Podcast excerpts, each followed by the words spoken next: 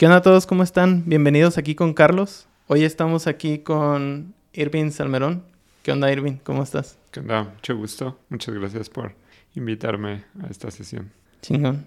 No, pues muchas gracias por venir, Irving. Oye, pues me gustaría que empezáramos a platicar un poco de, ti. Que me platicaras qué haces, güey. ¿A qué te dedicas? Pues eh, yo soy ingeniero de software. Eh, en los últimos años me he estado enfocando mucho al frontend, que es la parte de interfaces, toda la parte que se ve eh, uno como usuario en las aplicaciones en internet o, en móviles o lo que sea, es la parte con la que interactúas, los botoncitos, los colores, todas esas partes es lo que ayudo yo a construir en las plataformas y en las aplicaciones. Ah, chingón. ¿Y, ¿Y, cómo fue que empezaste a trabajar en eso? Pues eh, desde el inicio me, bueno, cuando comencé a trabajar como ingeniero de software, eh, me llamaba mucho la atención eh, toda la parte de las aplicaciones y del software, cómo, cómo están construidos y cómo es eh, que funcionan detrás de lo que vemos. Entonces, empecé siendo como full stack, que es tú construyes toda una aplicación desde la parte de visual hasta lo funcional. Eh, y, y, posteriormente como que ya me dejó de gustar un poquito la parte funcional porque tal vez hayan sido malas experiencias o experiencias no tan gratas con servidores y cosas de ese estilo que me empezó a gustar más la parte visual, además de que siento que tiene como un poquito más peso por ser la parte que es la que ven los usuarios, ¿no? Y entonces los usuarios cuando están usando una aplicación o una plataforma o algo así, eh, lo único que te dan retroalimentación es, oye, este cosita está desalineada, está, el color está feo, no, no me gusta cómo está el acomodo, ¿no? Entonces siento que es como más, te arroja más información. Y por eso es que me empecé a dedicar más a esa parte.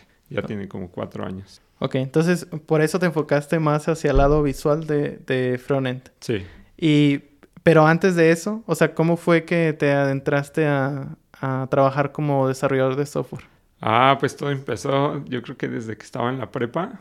Eh, yo desde chico quería ser abogado. Y quería ser abogado porque sabía que pues eh, hacen buen dinero. Entonces, pues yo tenía como ambiciones.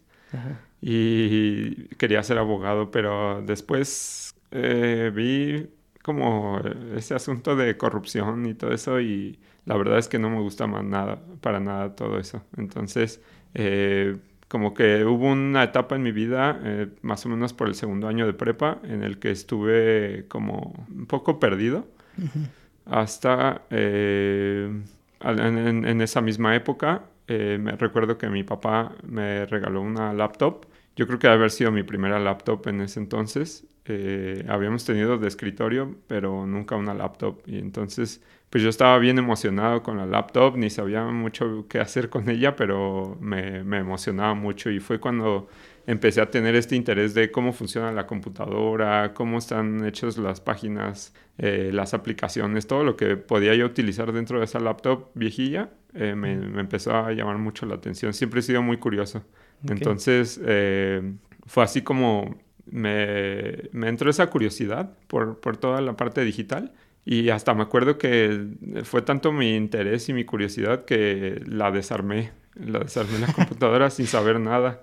Tenía como tres o cuatro meses con ella y la desarmé toda y le quité todas las teclas y todo eso. Tuve que después en otra computadora ver cómo era el layout del, del teclado porque ya no sabía dónde iba cada tecla. Pero no, nada más por curioso, o sea, no, le, no le estabas arreglando nada. No, no, no, no. solamente fue curiosidad de ver qué había dentro de, de la cajita de plástico. Ok. Entonces, pues obviamente me sobraron tornillos, obviamente eh, eh, al principio eh, me acuerdo que no, no conecté bien, creo que era como una memoria o algo así. No, no, recuerdo bien, pero no, no prendía. daba el pantallazo azul de, clásico de Windows. Entonces pues, la, la, tuve que volver a desarmar la, la, armaba y no me quedaba y la desarmaba y yo estaba así súper asustado de que no, pues qué me va a decir mi papá, ¿no? De que acabo de romper la laptop y casi casi me la acaba de dar. No era nueva, pero pues casi me la acababa de dar, ¿no? Hasta que por fin, no sé, pues como que empecé a, hacer memoria de qué tanto zafé y qué tanto quité. Y cada vez que la desarmaba y la volví a armar, me sobraban menos tornillos. Entonces, pues ya hubo un momento en que la pude armar y quedó, quedó bien. Funciona. Sí. Pero en una de esas desarmadas también rompí la bisagra de la pantalla.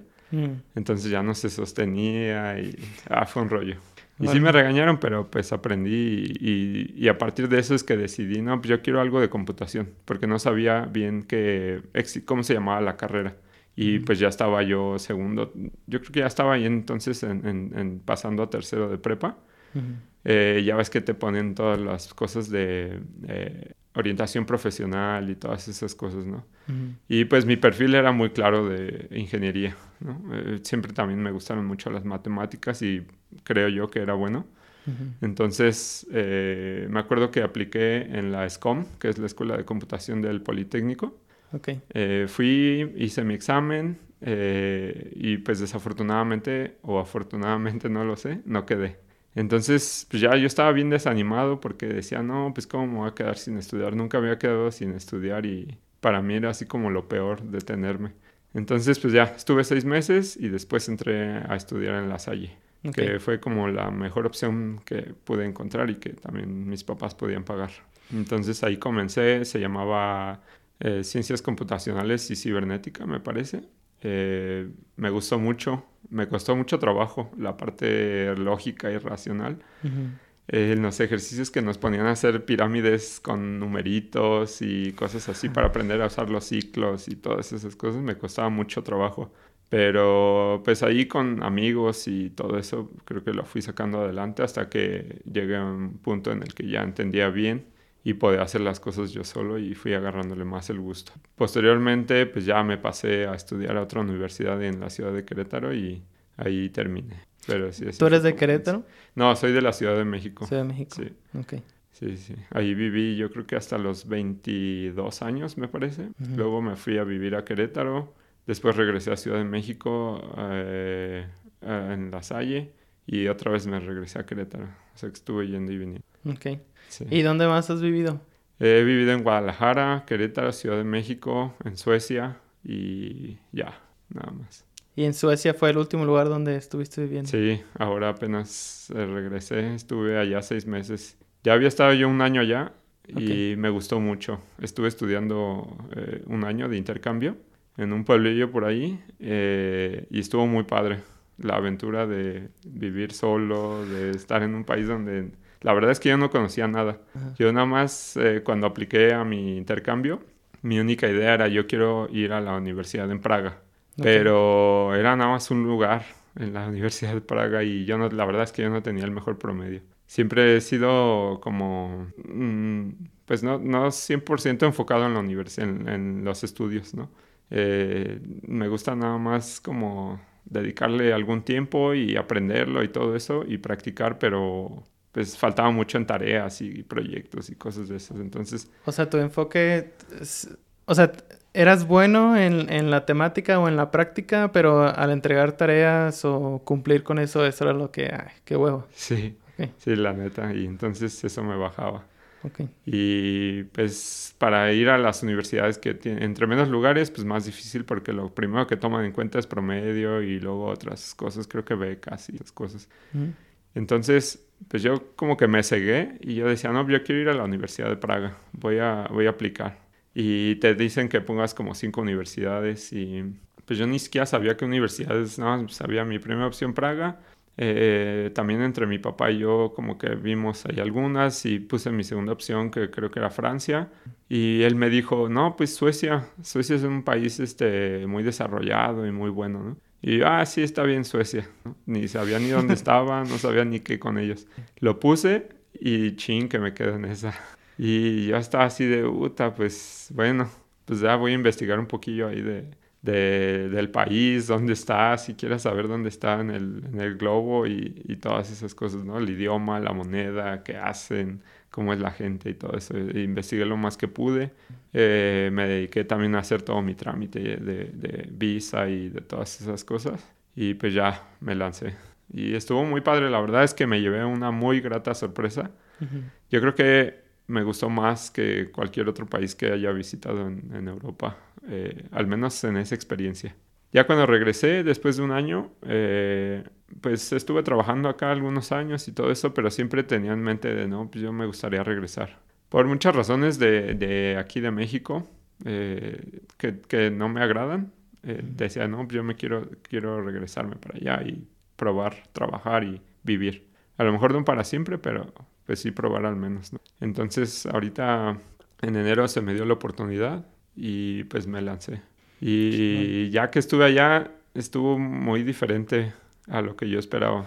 Eh, ¿Por qué? Porque ahora tuviste que... O sea, la primera vez que fuiste, ¿no trabajabas o sí trabajabas? No, no, no trabajaba, solo estudios y diversión. ¿Y cómo cubrías los gastos? ¿O quién los cubría? Mi papá. O sea, el, okay. el intercambio como lo maneja la universidad es que yo sigo pagando mi universidad aquí uh -huh. y pues nada más es mi renta allá, pero la universidad te da como convenios y facilidades para que pues los pagues así como muy muy sencillo, ¿no? Ok. Y pues saqué una cuenta de ahorros y ahí mi papá me, me mandaba dinero y con eso, con eso vivía. ¿Y sí. la, el costo de vida comparado con aquí con México? ¿Qué tan... Ah, es muy alto. Sí. sí, está muy, muy diferente. A pesar de que la, eh, la, el balance de la moneda, o sea, porque cada corona sueca son dos pesos. Desde ese entonces era más o menos así, unos 70 o dos pesos más o menos estaba. Entonces no es tanta la diferencia, pero las cosas son muy caras. Supongo que por la latitud en la que se encuentra y pues no, no, no es tan fácil obtener todos los alimentos y suministros que yo pienso que okay. por eso es tan caro. Y aparte el nivel es, es bastante alto. El nivel de, de, de vida es, es, Yo pienso que no hay tanta distinción entre ricos, pobres, medios, ni nada de eso, sino que todos se ven casi iguales. Pero... Eh, si de repente encuentras un poco la distinción entre la gente que sí tiene dinero y tiene casas muy grandes, porque en Europa eh, todos viven en espacios mucho más reducidos que los que conocemos aquí en México. O sea, no hay casas, no es tan fácil tener una casa de tres pisos como aquí, ¿no? Que, que construyen sus torresotas. O sea, ¿ya los como edificios son más comunes o...? Eh, sí, creo yo que son más comunes de departamentos y los departamentos son pequeños, no tan, no tan amplios. Ok. Sí, entonces pues ya, ahí, ahí estuve y aparte ahora trabajando ya tienes otras responsabilidades, otros... Aparte yo también la edad, ¿no? Eh, antes cuando yo fui tenía 22 años me parece. Uh -huh. Ahora tengo 31 y los gustos, lo que busco, todo eso es diferente. Entonces, siento que esta vez no me, no me fue como yo esperaba. Además de que, pues, dejé cosas pendientes aquí en, en México y es por eso que decidí regresarme al poco tiempo. Ok. Entonces, dices que, o sea, que fue muy diferente la experiencia como, a como cuando fuiste de, de intercambio, porque ahora viviste más la parte de, de, hacerte como cargo de todos tus gastos y todo eso. Pero, o bueno, y dices que regresas porque pues tenías aquí, me imagino, tu pareja, tu familia, así, pero sí. a lo mejor si no hubieras tenido como tu pareja o tu familia acá, ¿te hubieras quedado allá? Eh, no lo sé, a lo mejor me hubiera ido a otro país, un poquito menos, este, menos frío, eh, okay. más al clima que conozco, porque eso también, yo llegué en febrero y es como la parte peor del de, de invierno. Entonces, sí me las vi duras porque yo no tenía así como tanto abrigo. Principalmente porque, pues, tienes un cupo limitado en tus maletas. Uh -huh. Y al momento de hacerlas, eh, eh, tú dices, no, pues dos maletas de 23 kilos me va a caber todo, no cabe nada. Entonces, eh, bueno, si es que llevas toda tu vida, ¿no? Eh, que esa era mi idea. Entonces, pues no llevé tantas chamarras. Dije, no, pues allá voy a comprar más adecuadas al, al clima, ¿no? Porque las que tengo aquí, pues son ligeras o, o, se mojan o cosas. Entonces necesitas algo que aguante la nieve, que no se moje, que, te, que tenga un buen eh, aislamiento. Entonces dije, bueno, me llevo una que otra y allá compro el, el resto. Eh, y llegué y así lo hice, pero ah, de todas maneras el clima es este es bastante cruel. Okay. Entonces, yo creo que me hubiera mudado a otro, a otro país más al sur. Eh, si, si me hubiera quedado, si, si me hubiera decidido quedar, yo creo que me hubiera mudado. Tenía en la mira como Croacia o algo así. Tal vez volver a, a la idea de Praga, que son fríos, pero no tanto como Suecia. Sí. Y en cuestión, por ejemplo, la comida, o alguna otra cosa que dijeras, bueno, pues, o sea, nada que ver con México y, y sí como que fue para ti como de que chin, o sea, sí, sí, sí preferiría tener lo que tengo en México aquí. Eh, eso ya como que lo tenía contemplado, ya, ya llevaba la idea de la comida, no es lo mismo. Eh, yo creo que gastronómicamente como México no hay uno. Entonces ya esa ya idea ya me había hecho yo de que no iba a tener este estilo de comida, ni tanta variedad, ni tantos sabores, y obviamente no tanta comida casera. Porque yo cocino, pero muy básico. O sea, sé hacer a lo mejor arroz blanco, pero pues no sé, sin sal tal vez, no sé. Cosas muy sencillas, ¿no? Entonces, sí, sí extrañas, obviamente, pero ya tenía la idea de que no iba a tener todas esas eh, facilidades. Y más que nada llegué buscando como restaurantes pues eh, con un precio regular y probar para ver cuál, cuál estaba rico. Pero la cultura gastronómica sueca yo creo que no es tan vasta. Eh, tienen algunos platillos tradicionales, pero no es como, mm, no es tan de mi gusto. Entonces, pues sí me costaba trabajo a veces encontrar qué comer eh, del diario, ¿no? Y terminé haciéndome mucho pollo y cosillas. Ok. Sí. Y, por ejemplo, ah, o sea, dices que viviste en Guadalajara un tiempo, viviste en Ciudad de México. No, ¿Nunca te dio por irte a Estados Unidos ni a probar cómo era la vida allá? No, la verdad no. Siempre, eh, o más bien nunca he tenido la espinita de irme a Estados Unidos. Porque hubo un tiempo en que los ingenieros de software, sobre todo en, en ciertas empresas, como que les dio por irse a trabajar allá. Porque había muchas empresas que empezaron a contratar, como Google, Facebook, el LinkedIn, empezaron a contratar muchos ingenieros de aquí. Em, o sea, no, de plano nunca fue como tú, nunca, nunca pasó por tu cabeza eso. No, solamente una vez apliqué eh, para equipos en YouTube.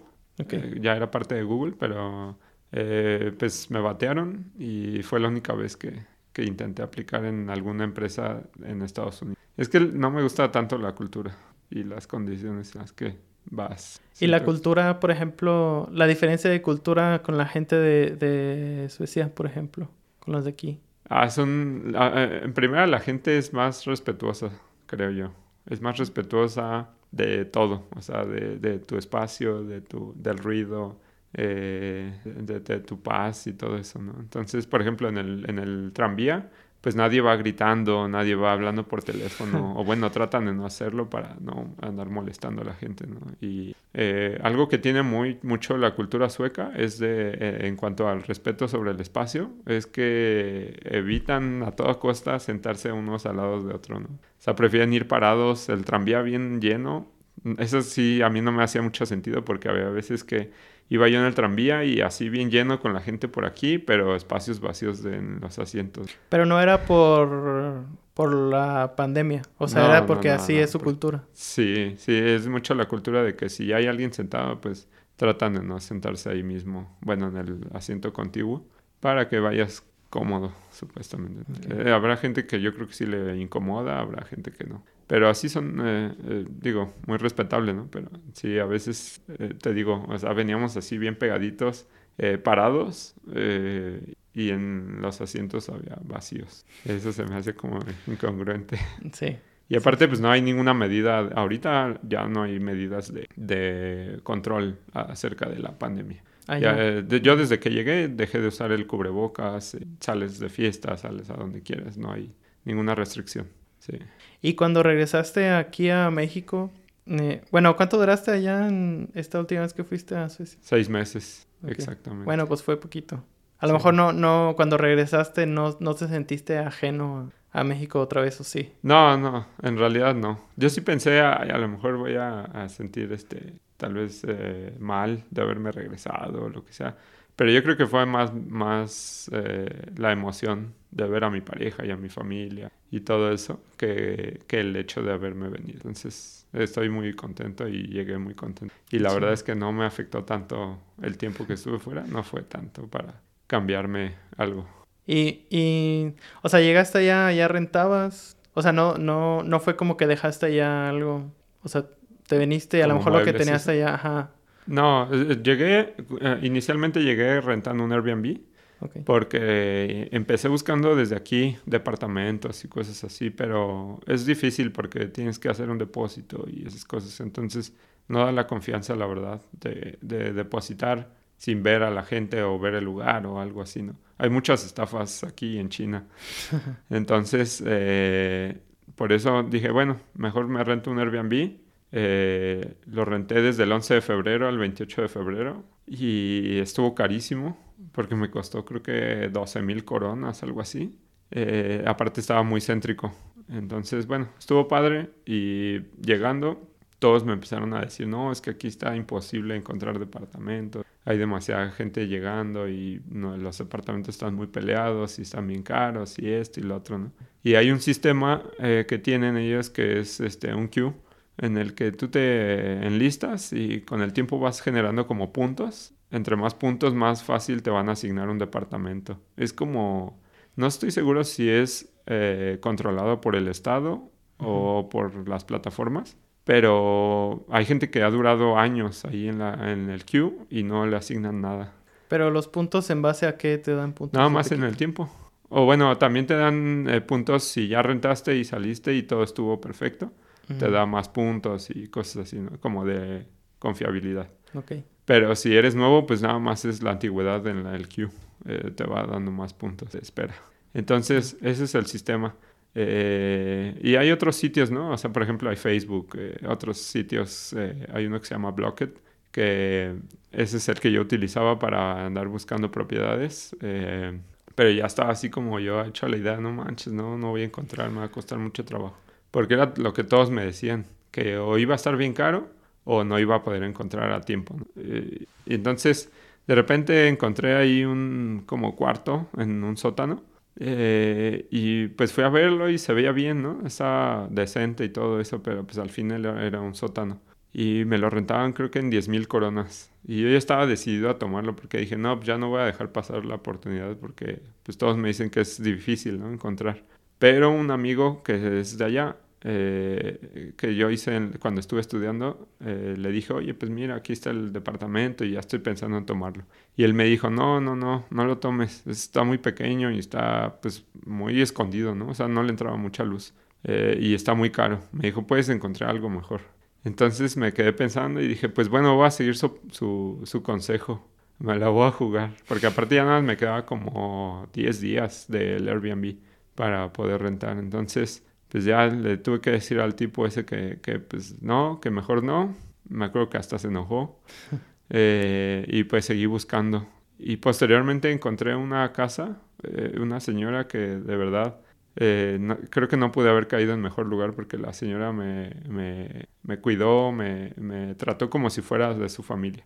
Ah, y le rentaba el piso de hasta arriba de su casa. Era una casa muy grande, como de ricos, pero ella vive sola, entonces tenía tres niveles más el sótano y yo vivía hasta arriba y tenía cocina y baño propio. Entonces estuvo súper bien y me cobraba 7500 más barato. Y tenía un jardinzote y toda la onda. Y me llevé muy bien con la señora. Creo que congeniamos desde que nos conocimos. Eh, ella me dijo, ay, como que tú me vas a caer bien. y yo también sentí así como esa vibra de ella, ¿no? De muy amigable, muy, muy tranquila. Entonces pues nos agradamos y pues al final me quedé ahí, me quedé a rentar. Y tuve, yo creo que sí tuve suerte porque la mayoría de amigos eh, mexicanos y no mexicanos que iban llegando y que yo conocía, eh, sí tenían bastantes problemas encontrando lugares. Tenía un amigo que rentaba un cuartito en 11 mil coronas y estaba bien lejos, que fue, de hecho, ese amigo eh, era, era francés, o bueno, es francés. Él se quedó con mi, con mi piso. Lo, lo, lo recomendé y le dije a la señora, y pues mira, él es el que va, a rentarte desde ahora. Entonces, pues ya, dejé como esa parte eh, arreglada. Porque también eso es algo que tengo yo que eh, no me gusta dejar como deudas. Entonces, yo sentía como una deuda de que me estoy saliendo antes de que termine el contrato y voy a dejar a la señora como desamparada. Claramente ¿Era de que de un año el contrato? Ajá. Y claramente no estaba desamparada, ¿no? Pero eh, pues dije, no, pues tengo que ayudarle a conseguir a alguien de confianza. Ella no tenga que pasar por ese proceso otra vez o, esos problemas, ¿no? De estar conociendo a la gente.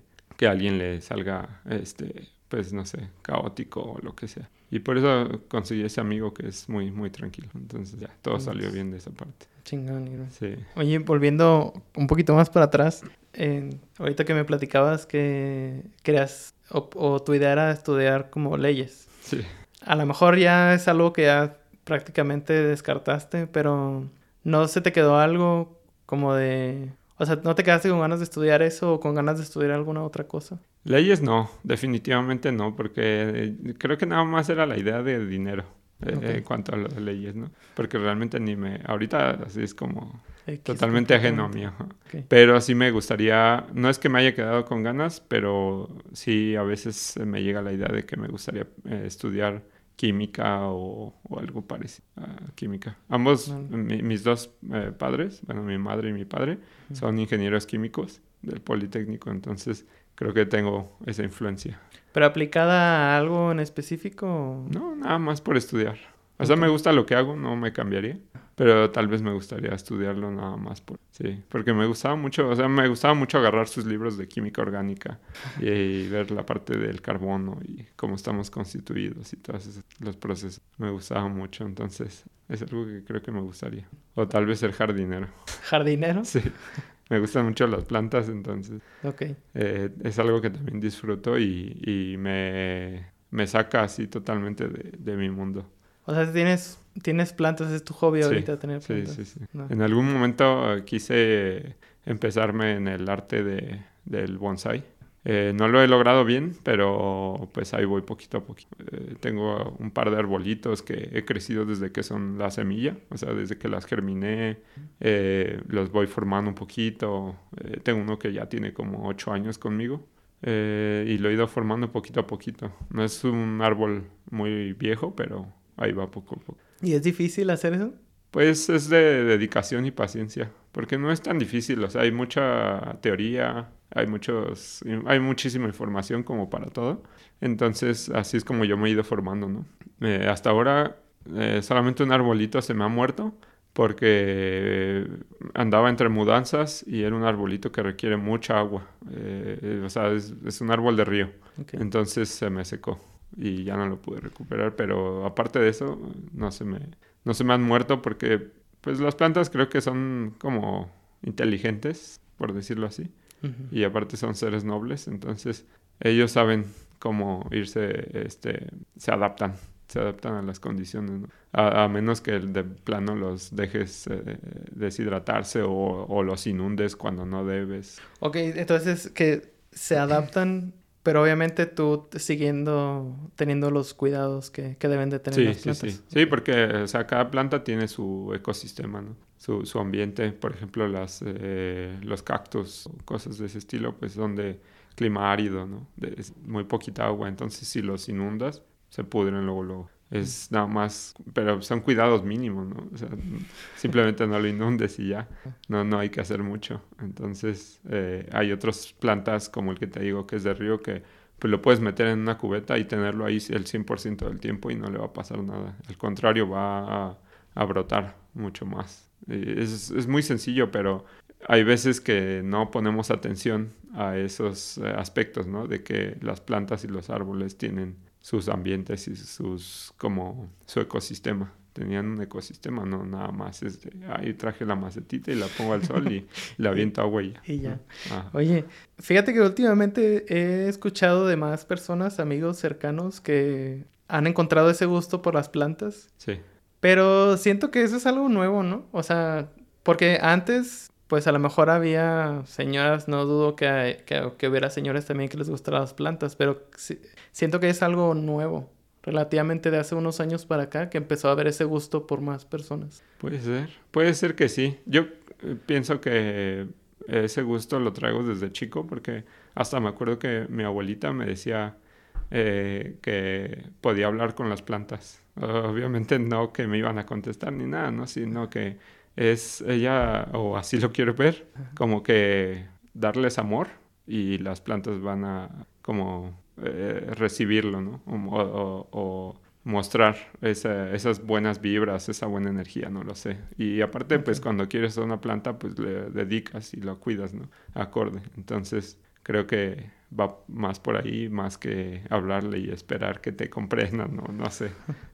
Pero desde ese entonces ya me empezaban a gustar las plantas y con mi abuelita las cuidaba y las podábamos y las regábamos y todo eso. Yo tenía como que serán 8 o 10 años. Y también mi papá le gustaban mucho los, eh, los árboles, más que eran los frutales. Él le gustaban mucho los árboles frutales y teníamos limones, duraznos, eh, palmitas de plátanos y cosas de ese estilo. Y él las cuidaba y andaba investigando que ponles esto y ponles lo otro y yo creo que desde ahí lo traigo y, tal vez ahora, como dices, es una tendencia un poco más marcada y por eso a lo mejor dije, ah, pues agarré más el gusto todavía, ¿no? Pero sí puede ser, puede ser. Ah, es que chido, Irving. Oye, y digo, pues no tienes mucho que regresaste de, de Suiza y a lo mejor ahorita dices como que, bueno, quiero como que tomarme mi tiempo para asimilar las cosas o planear, pero ya, ya piensas en algo como a futuro. ¿O qué quieres hacer dentro de unos dos, tres años? Pues mira, de ahorita de inicio eh, quiero construir mi casa. Mi papá me, eh, heredó en vida un, terreno en, la ciudad de Querétaro, entonces quiero empezar a construir ahí. Nada más que bueno, lleva un proceso. Eh, y es ahí donde quiero construir con mi pareja. Es, queremos ahí como hacer nuestro hogar. Y pues bueno, ese es un proceso yo creo que va a durar año y medio, tal vez dos años, más el tiempo que quiero usar la casa eh, y todo eso, ¿no? Mientras tanto, pues quiero yo seguirme superando profesionalmente, pues quiero seguir aprendiendo, quiero hacer cosas un poquito más retadoras, tal vez, eh, hacer cosas más bonitas también, sí. ¿Por qué no? Entonces, creo que ese es, ahorita mi enfoque principal es como en mi relación y, mi, y formar ese hogar, ¿sabes? Obviamente no dejo de lado la parte de mi familia y de, y de mi trabajo, pero es como mi enfoque ahorita, sí. Qué chido. ¿Y tienes planeado hacer una, pues ahora sí que una familia con hijos? Pues no, la verdad, hijos no, no pienso tener y mi pareja está de acuerdo, pero okay. eh, empezaríamos ella y yo tal vez un pececito. un gatito, un hámster. Sí. Ah, está bien. No, está bien, Irving.